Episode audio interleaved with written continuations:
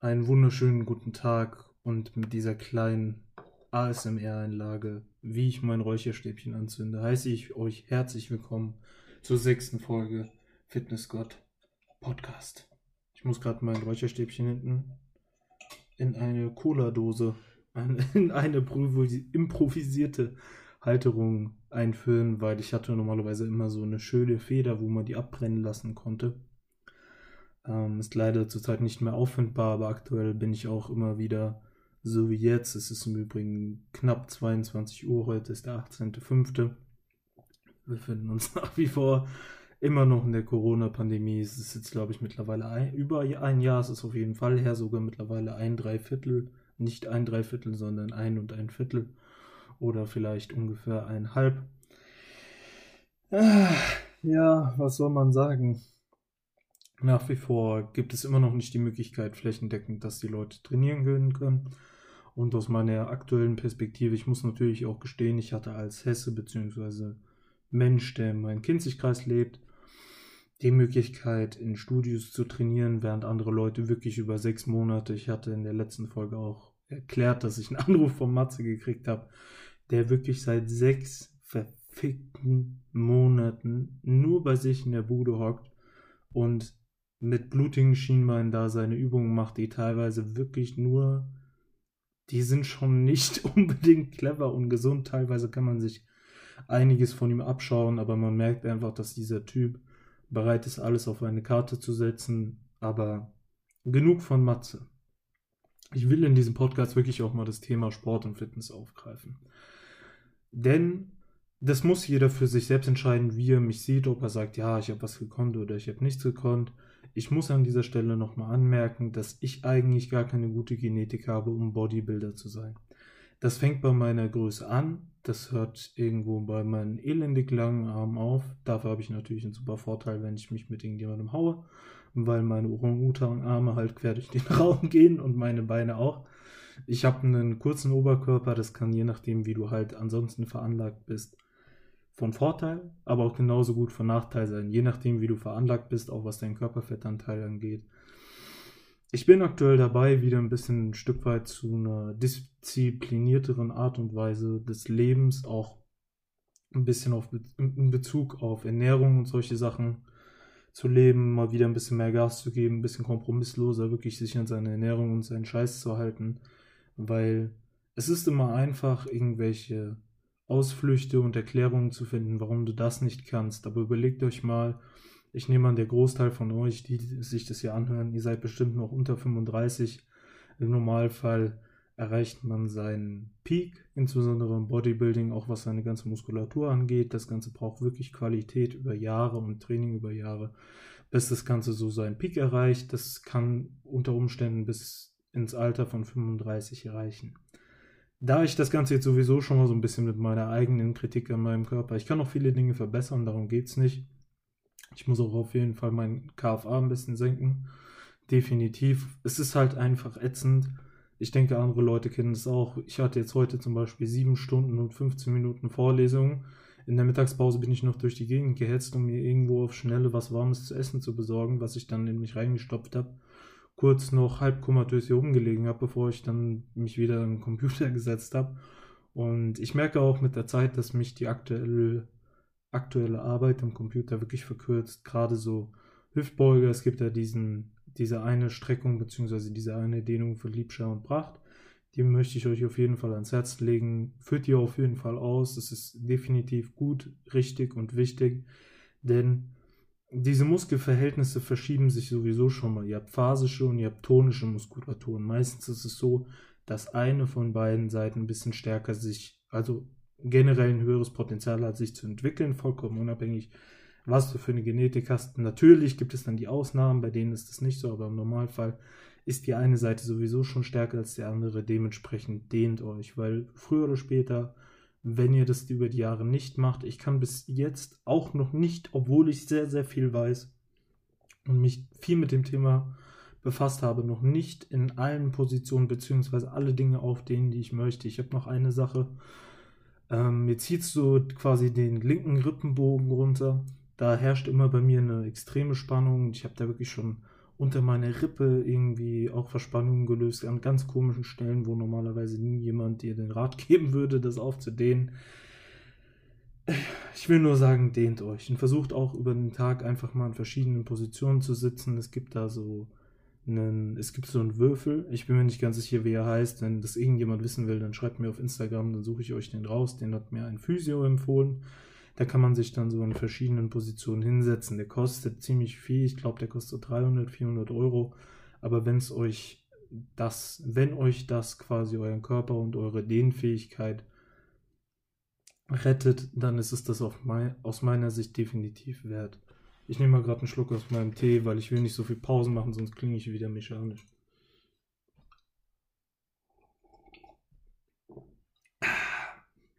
Die gute alte Winteredition. Naja gut, wenn man dem Wetter Glauben schenkt, sind wir nach wie vor immer noch nicht im Sommer.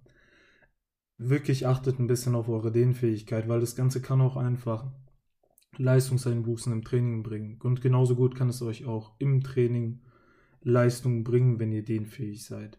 Alle Positionen und Bewegungen bzw. Bewegungsspielräume, die unser Körper eigentlich kann, die wir nicht nutzen, büßt unser Körper früher oder später ein.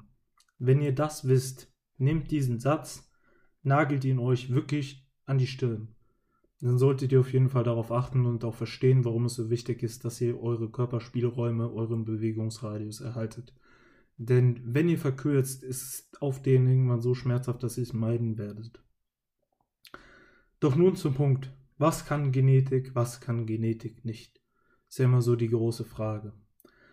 Um ehrlich zu sein, kann Genetik sehr, sehr viel. Es gibt Ausnahmetalente, von denen würde ich selbst sagen, dass ich absolut davon überzeugt bin, dass diese Leute stoffen. Aber das ist eine absolute Minderheit und im Normalfall siehst du jemandem die Genetik für Bodybuilding erst an, wenn er entweder wenn, ihr, wenn er so ein Naturtalent ist, weil er so heftige Muskelinseration, Stoffwechsel, Körperfettanteil, halt so diese Dinge, woran man quasi die Fähigkeit bzw. ein Schönheitsideal. Jemand, der einen niedrigen Körperfettanteil hat, da siehst du die Muskelinseration, Muskelansätze, das ist alles genetisch determiniert. Auch ein Stück weit dein Stoffwechsel. Logischerweise, wie ich jetzt schon angesprochen hatte, deine Größe. Überlegt mal, wie viele Bodybuilder es gab, die natural mit über 1,90 ein einigermaßen brauchbares Paket auf die Bühne gebracht haben. Sehr wenige, danke. Aber lasst euch davon nicht verschrecken, nur weil ihr nicht die Übergenetik habt. Ihr müsst ja nicht alle Profi-Bodybuilder werden. Und bei mir ist es auch nicht das Ziel. Mir macht es einfach nach wie vor Spaß. Ich liebe das und ich hoffe, dass ich den Sport nach wie vor bis ins hohe Alter betreiben kann. Dennoch unterscheidet sich zwischen jemandem mit genug Medikamenten, Wissen und Disziplin von der Person, kannst du jeden Menschen locker zum deutschen Meister machen. Das ist definitiv möglich. Das werden dir auch diverse Vorbereiter die mehr Ahnung haben als ich bestätigen. Ich will nur das Bewusstsein schaffen dafür, was geht. Ich will jetzt nicht sagen, dass ich das könnte, aber ich will mal das Bewusstsein dafür stärken, was eigentlich möglich ist. Und Fakt ist, und es tut mir leid, dass euch vielleicht auch da mal so ein bisschen die Augenbinde abzunehmen, die Menschen, die ihr zum Beispiel auf Instagram vorgeschlagen bekommt, von denen ist fast, also wenn da wirklich mal einer natural ist, der da ein Posing raushaut, der logischerweise auch stark abfällt im Vergleich zu den anderen Vertretern, dann gehe ich extra auf sein Profil meistens und like das, weil er wenigstens die Eier hatte, sich natural dahinzustellen und zu posen und zu machen und zu tun. Ich meine jetzt von den Leuten, die einigermaßen gut sind. Es gibt natürlich auch genug Leute, die sich dann halbnackt da ans Internet stellen und nach nichts aussehen. Ich würde das persönlich auch nur machen, wenn ich richtig in Top-Shape bin und das bin ich aktuell zu diesem Zeitpunkt jetzt heute um 22.05 Uhr definitiv nicht. Ich versuche aktuell auf jeden Fall auch zu einem disziplinierteren Lebensstil zurückzukehren. Ich war früher, als ich im Thai-Boxen war, noch deutlich disziplinierter. Das war wirklich krass. Ich habe nach zweieinhalb Stunden Hardcore-Thai-Box-Training vorher acht Stunden Schule gehabt, nur ähm, was habe ich immer gegessen? So Minutensteaks, Schweineminuten-Steaks, habe da ein bisschen Honig drüber gemacht und das war irgendwie so dann mein Abendessen. Das war schon ein bisschen abartig. Aber Disziplin trägt dich in dem Sport sehr, sehr weit. Und nehmt es mir nicht übel, es gibt verschiedene Vertreter. Ich möchte jetzt keine Verleumdungsklage oder so haben. Aber es gibt verschiedene Vertreter, bei denen du einfach im Training gesehen hast, die trainieren wie ein Haufen Scheiße. Die sehen viel zu krass aus, vollkommen unabhängig, was sie haben, was sie machen. Die kriegen eine Gyno, ihr kriegt zum Beispiel Bitch-Tits, wird es auch genannt, zum Beispiel vom Testosteron, weil ab einem gewissen Wert nicht mehr viel, also eure Rezeptoren sind einfach voll. Wisst ihr, was ich meine? Wenn ich einen Schwamm nehme, das ist eine super Analogie. Wenn ich einen Schwamm nehme und ich schmeiße diesen Schwamm in eine Gießkanne, ist dieser Schwamm voll. Wenn ich einen Schwamm nehme und ich schmeiße ihn in ein Schwimmbecken, ist der Schwamm genauso voll.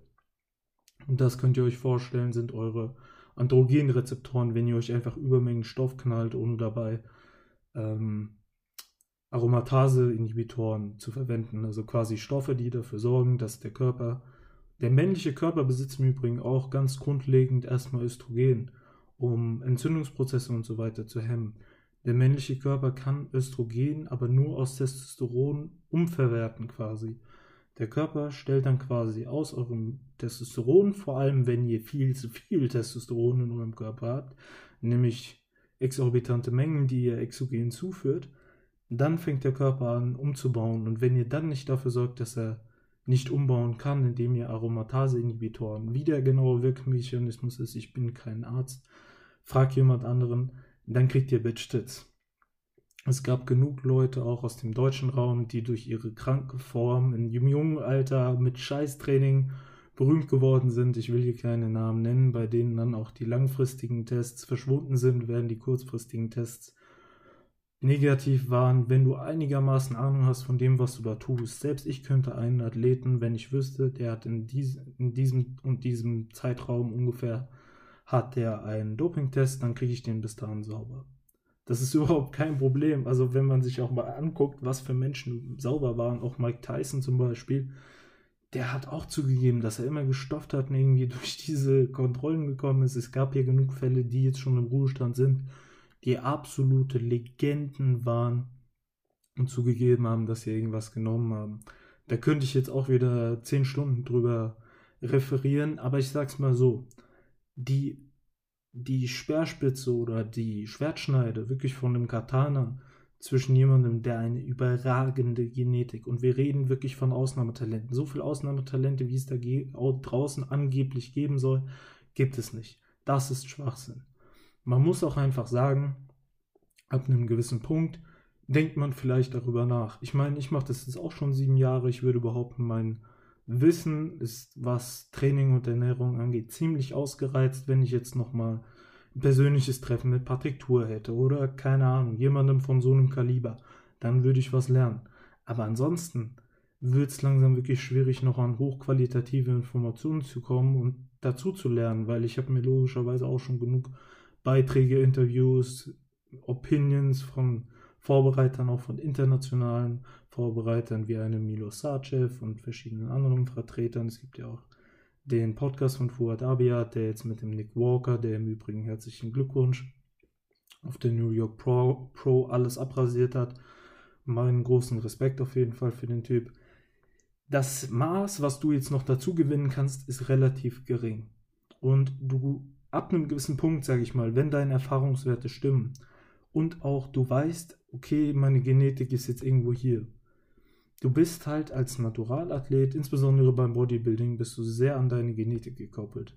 Deine Genetik ist so krank, die ist so eine kranke Determinante im Naturalsport, im Bodybuilding wie fast in keinem anderen Sport. Ich meine, was machst du, wenn du jemanden hast, der hat x Beine, eine total auch ähm, zerbrechliche Struktur von seinem Körper her, hat schon mehrfache Knochenbrüche und so weiter. Natürlich kannst du den aufbauen. Ich meine, mir fallen jetzt auch deutsche Vorbilder ein oder Beispiele ein, wie beispielsweise ein Vito von den Hardgainern. Der hatte ja auch eine Diagnose, sie werden nie wieder Sport machen können und guck mal, wo er jetzt ist. Ich, mir geht es jetzt nicht darum, den Leuten irgendwas klein zu reden. Aber wenn du so jemanden hast, der wirklich auch extrem schlechte Muskelansätze hat, bei dem du schon, der schon nach drei Jahren Training oder so, wo du wirklich siehst, das wird nichts. Dann hat derjenige vielleicht noch die Möglichkeit, dass er wirklich gut an Stoff anspringt, wenn er welchen probieren will und das war's. Dass er richtig gut darauf klarkommt, der Stoff auch gewisse regenerative Prozesse bzw. Dinge, die bisher schlecht liefen, aufbaut. Dafür sind die Dinge ja letztendlich klar. Ich meine, dafür sind sie da. Ich meine zum Beispiel Muskelschwund oder so was wird man dagegen verschrieben bekommen? Na, wahrscheinlich irgendwelche anabolen Steroide. Hm? Aber da seid ihr einfach ein Stück weiter an eure Genetik gekoppelt. Und ja, Genetik kann keine Disziplin ersetzen und Disziplin ersetzt keine Genetik. Ja. Mir ist auch bewusst, dass ich, ich nehme jetzt einfach immer mich als Beispiel, bevor ich irgendjemand anderen nehme. Mir ist auch bewusst, dass wenn ich deutlich besser Diät halten würde und so weiter, auch besser aussehen würde. Und ich bin aktuell auch dabei, wieder zu einem diszipliniertere, zu einer disziplinierteren Haltung gegenüber mir selbst und meinem Körper zurückzukehren und das ist auf jeden Fall auch gut so. Dennoch, ab einem gewissen Punkt ist das Ganze einfach relativ ausgereizt. Ich kann jetzt bestimmt noch zwei, vielleicht noch drei Jahre echt gute Gains fahren. Ich trainiere jetzt ungefähr sieben Jahre. Ich hatte in den sieben Jahren genau ein halbes Jahr oder ein Vierteljahr, wo ich wirklich nur sporadisch gegangen bin, wo es mir echt schlecht ging. Da ging ziemlich viel bergab in meinem Leben. Aber ansonsten war ich eigentlich immer im Gym. Ich war früher immer Thai-Boxen. Ich mache jetzt auch aktuell wieder mehr Thai-Boxen, einfach weil es unglaublich viel Kalorien verbrennt und weil es Spaß macht, abwechslungsreich ist. Und ich auch ehrlich gesagt keine Lust habe, mich mehrfach die Woche auf eine Krankheit testen zu lassen, für die ich keine Symptome verspüre. Und ich unterstelle auch den Leuten, die das tun, ein Stück weit Rückgratlosigkeit, so leid es mir tut, und auch ein Stück weit. Ich meine jetzt nicht die Leute, die seit sechs Monaten nicht gehen können, sondern ich meine wirklich die Leute, die jetzt sagen, sie lassen sich sechs, sieben Mal testen, obwohl sie zwischendrin die Möglichkeit haben. Ich habe kein Problem damit, jetzt mal zwei Wochen zu Hause zu trainieren. Gar kein Thema. Ich habe Beine weggeknallt, habe noch die wichtigen Muskelgruppen im Studio gemacht. Genetik kann schnell eine Ausrede werden, wenn man, sage ich mal, enhanced ist. Du musst halt einfach ab einem gewissen Punkt überleben, wo, überlegen, wo du hin willst. Und ich wirklich, auch wenn es manchmal so rübergekommen ist, weil ich gewisse Sachen kritisiere, steht zu dem Thema neutral. Ich könnte mir auch vorstellen, dass ich irgendwann mal Bock habe, einfach das absolute Maximum, was ästhetisch möglich ist, aus meinem Körper rauszuholen. Ist einfach fucking interessant. Du wirst dir, wenn du richtig Ahnung hast von dem, was du tust, das haben leider die wenigsten Leute, vor allem weil sie viel zu früh in Berührung mit solchen Themen kommen, kannst du das Ganze ziemlich risikoarm durchführen. Aber dafür musst du dich erstmal jahrelang informieren und wirklich mit dem Thema auseinandersetzen, was die allerwenigsten Leute überhaupt versuchen oder tun.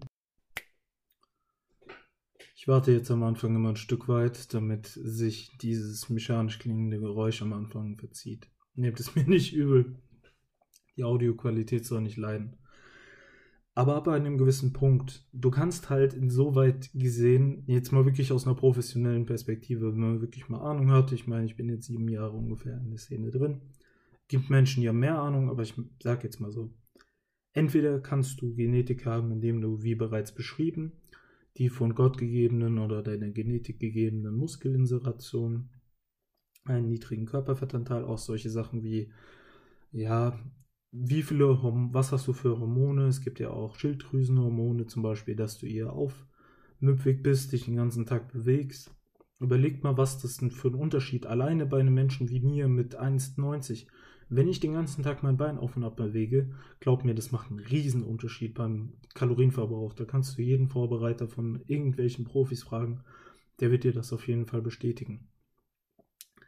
Ab einem gewissen Punkt muss ich mittlerweile sagen, dass es halt es gibt irgendwo einen Point of Diminishing Returns, aber davor, das ist zum Beispiel auch ein Begriff, über den Patrick Tour zum Beispiel sehr, sehr gerne redet.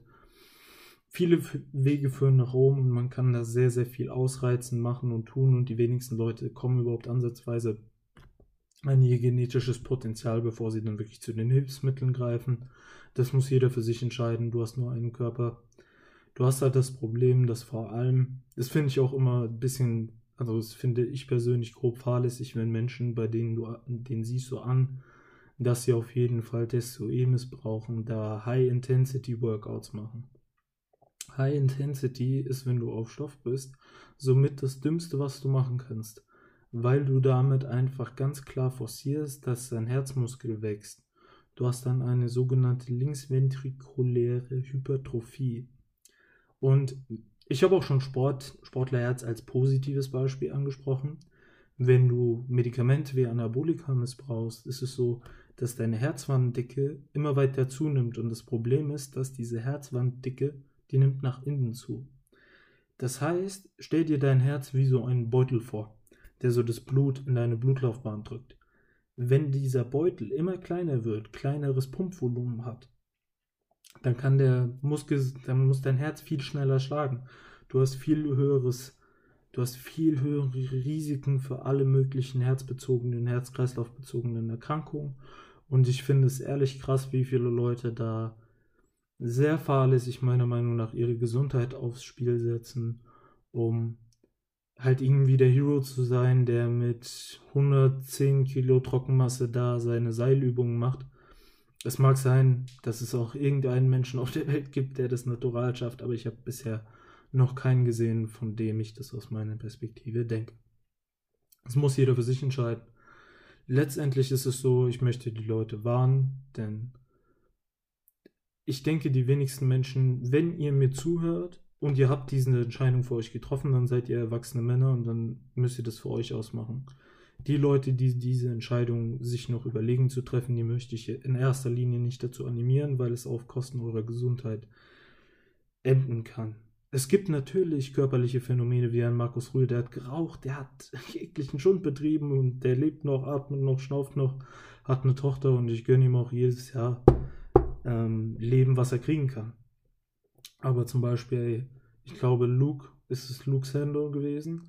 Man merkt halt auch einfach, dass solche Legenden auch ein, wie heißt der, Z irgendwas, ihr wisst auf jeden Fall, wen ich meine, nur hübsche Frauen unterwegs gewesen, Topkörper, wirklich muskulär gesehen, einfach ein Gott, der da durch die Gegend wandert. Diese Dinge haben oft ihren Preis. Ihr könnt auch so davonkommen, das möchte ich nicht verneinen.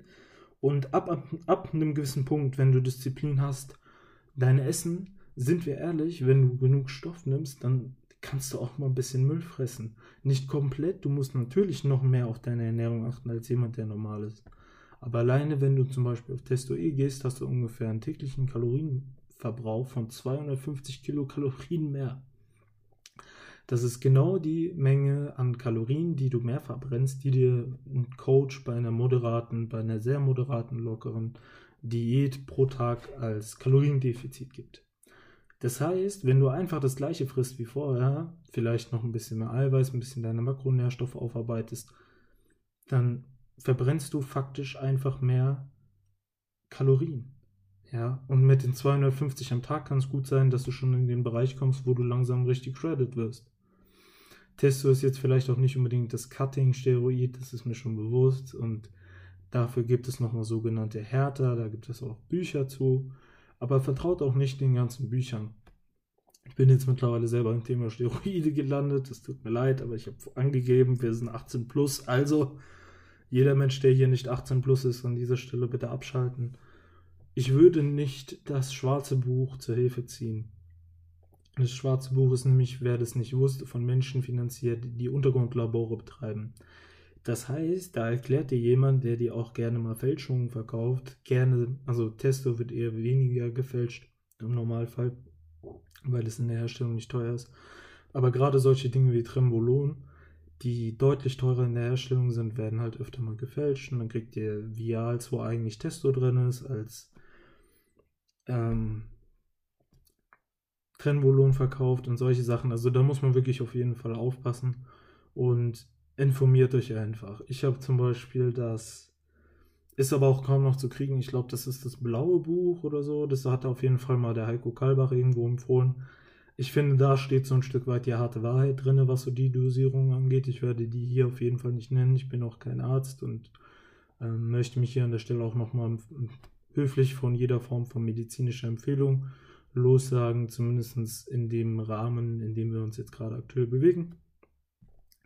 Da steht, finde ich, so ein Stück weit die harte Wahrheit drin. Und ich kann euch sagen, dass von den Jungs jeder richtig ordentlich gesundheitsschädliches Zeug geknallt hat. Insbesondere, schaut doch mal, auch diese ganzen Olympiateilnehmer, wenn wir jetzt mal schauen. Arnold Schwarzenegger zum Beispiel.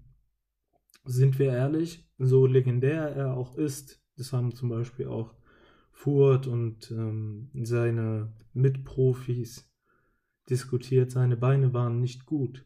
Die Beine ähm, waren nicht gut. Muss man einfach mal so sehen. Und man muss auch mal beobachten, dass die Leute, die jetzt antreten, ein Big Rami, diese ganzen Menschen werden immer größer und monströser und monströser. Klar, es gab auch krasse Beispiele. Früher müssen wir nicht drüber reden. Ein Markus Rühl als deutsches Beispiel, ein Dennis Wolf. Dann haben wir natürlich Mr.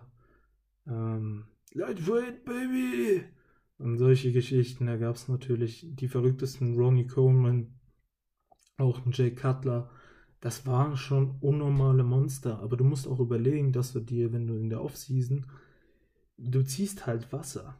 Auch durch die ganzen Kalorien, durch die Carbs, du ziehst halt einfach Wasser. Plus durch die Steroide, dementsprechend noch das bisschen höhere Östrogen wird wahrscheinlich bei den meisten Leuten ein bisschen aus Referenzbereich sein. Hm. Ist es einfach so, dass du Wasser ziehst und deinem Körper, das will ich auch nochmal sagen, ist auf jeden Fall auch nochmal ein richtig wichtiger Hinweis, deinem Körper ist es scheißegal, ob du Wasser, Muskeln oder Fett mit dir rumträgst. Masse, die da ist, muss von deinem Körper durchblutet werden. Und wenn du dann noch das Thema linksventrikuläre Hypertrophie mit reinnimmst, schwierig. Die Leute haben dann einen höheren Blutdruck, der Körper passt sich an. Man muss auch sagen, dass die Medizin mit solchen Leuten gar nicht umzugehen weiß. Markus Rüdel war schon beim Arzt, der hat gesagt, pff, sie müssen da bleiben, wir müssen ihm Blutdrucksenker geben ohne Ende, weil der einfach einen anderen Blutdruck braucht, um überhaupt das ganze Gewebe zu durchbluten, ja. Das ist eine vollkommen andere Schiene als ein normaler Mensch. Und man kann diese Dinge überleben, aber früher oder später ist es einfach so, dass diese Dinge ihren Tribut fordern können. Ich würde mich nicht darauf verlassen, dass es dir vollkommen gut geht. Ich würde regelmäßig Parameter ziehen, Blutbilder, auch was hat das Ganze für eine Auswirkung. Wenn du jetzt zum Beispiel, wenn du Sachen kaufst, dann würde ich gucken, was haben diese Sachen, wenn du sie einnimmst, für eine Auswirkung auf deinen Blutspiegel, beziehungsweise auf Konzentrationen in deinem Blut. Was sind deine Referenzwerte? Wenn irgendwelche deine Blutwerte abschmieren, dann würde ich auf jeden Fall auch das Zeug absetzen man muss da schon mit Gehirn und Wissen rangehen, was den meisten Leuten aus meiner Perspektive fehlt. Am besten brauchst du auch eine Unmenge Masse Geld, um Bodybuilder zu sein.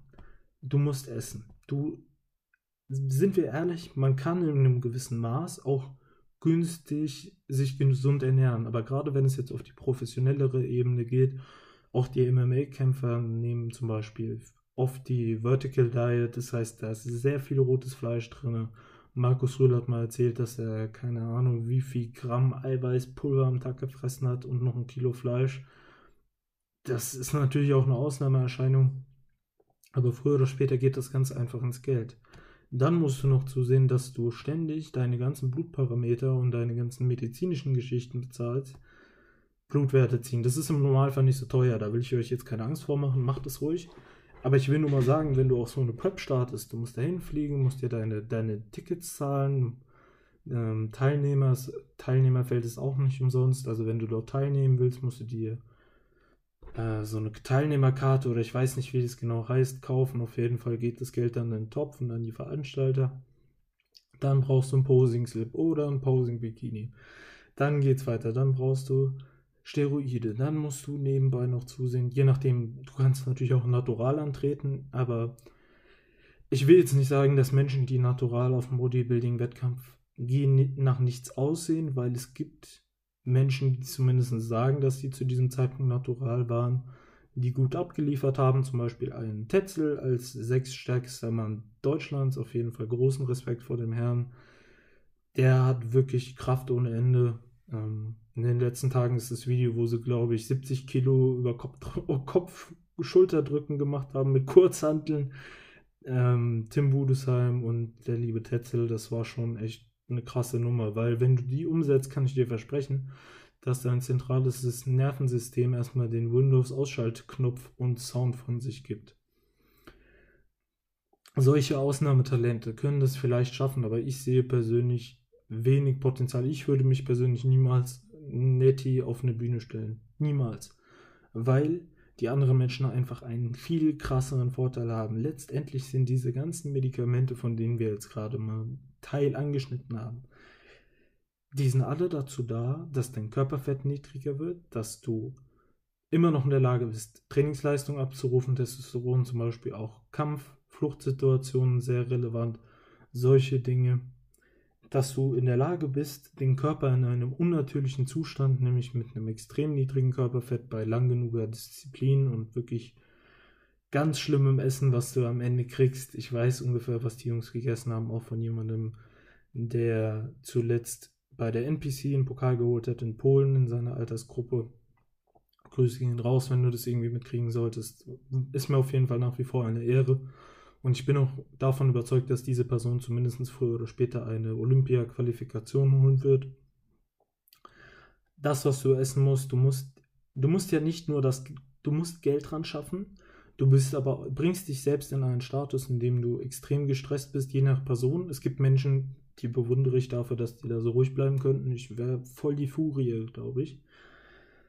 Du musst aber auch, du musst Geld verdienen, du willst eigentlich noch runter vom Gewicht und dann hast du noch die, diese ganzen Kosten. Du musst noch auf deine medizinischen Geschichten aufpassen. Das ist wirklich für jemanden, der jung ist, wenn er keine Sponsoren hat oder Menschen im Hintergrund, die seine sportliche Karriere finanzieren, ist das eigentlich fast undenkbar. Deshalb überlegt euch wirklich gut, welchen Weg ihr einschlagen wollt und ich bin jetzt mal ganz ehrlich, ab einem gewissen Niveau, zum Beispiel bei mir, ist es so, ja, ich kann jetzt noch, ich kann bestimmt auch noch zehn Jahre Fortschritt machen. Aber ab einem gewissen Niveau kommt es halt dann einfach darauf an, ob du Medikamente nimmst oder nicht. Und dementsprechend siehst du dann halt auch aus. Wenn ich immer sehe, was für Leute shredded as fuck sind. Es gibt auch so ein paar Menschen, die leben dafür. Zum Beispiel ein Joe Aesthetics, der lebt dafür, der steht jeden Morgen auf, keine Ahnung, der trinkt da seine Greens und isst ein paar Obst und Gemüse, der lebt halt für seinen Körper. Das, da gibt es auch ganz krasse Leute und ich gönne es diesen Leuten auch und ich will die gar nicht schlecht reden, um Gottes Willen. Aber es gibt auch genug Leute, die einfach, denen du schon ansiehst, dass sie niemals die Disziplin hätten, so auszusehen und halt einfach mal in den Medizinschrank gegriffen haben. Ich finde, was mich daran, ich rede immer relativ negativ darüber. Muss natürlich jeder selbst wissen, aber ich versuche so ein bisschen die gesundheitlichen Aspekte zu beurteilen. Mir geht es jetzt nicht darum, natürlich ist es geil, wenn du so aussiehst, du fühlst dich auch besser. Du bist wahrscheinlich, gehst wahrscheinlich auch selbstbewusster durchs Leben, triffst vielleicht Freunde, du kannst dich aber auch genauso gut ins Negative verändern. Je nachdem. Aber diese Entscheidung muss jeder für sich treffen. Für mich aktuell ist es auf jeden Fall nichts ich entschuldige mich wirklich nochmal von Herz bei allen Menschen, die irgendwie mit Medikamenten ihren körperlichen Traum und Leistungsziele chasen. Ihr seid Ausnahmemenschen und ich finde es gut und ich respektiere auch, was ihr tut.